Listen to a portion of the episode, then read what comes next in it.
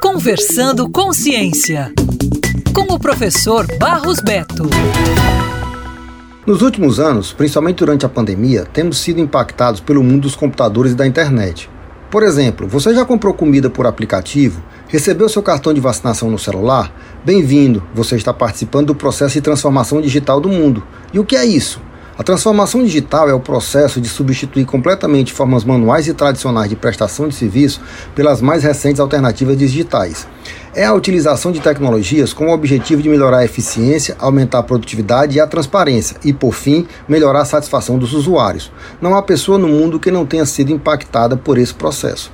Tecnologicamente, essa transformação tem sido possível pela evolução na capacidade de processamento dos computadores, no desenvolvimento de softwares, na explosão da internet e da web e pelo aumento da capacidade de coletar dados a partir dos mais diferentes dispositivos.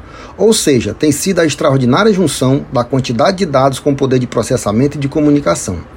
Tudo isso faz com que pessoas estejam mais exigentes do que nunca. Além disso, a vida ficou bem mais fácil, pois serviços e produtos automatizados oferecem atualmente uma comodidade impensada há alguns anos atrás. Com isso, há uma mudança comportamental em curso que não sabemos bem aonde vai dar.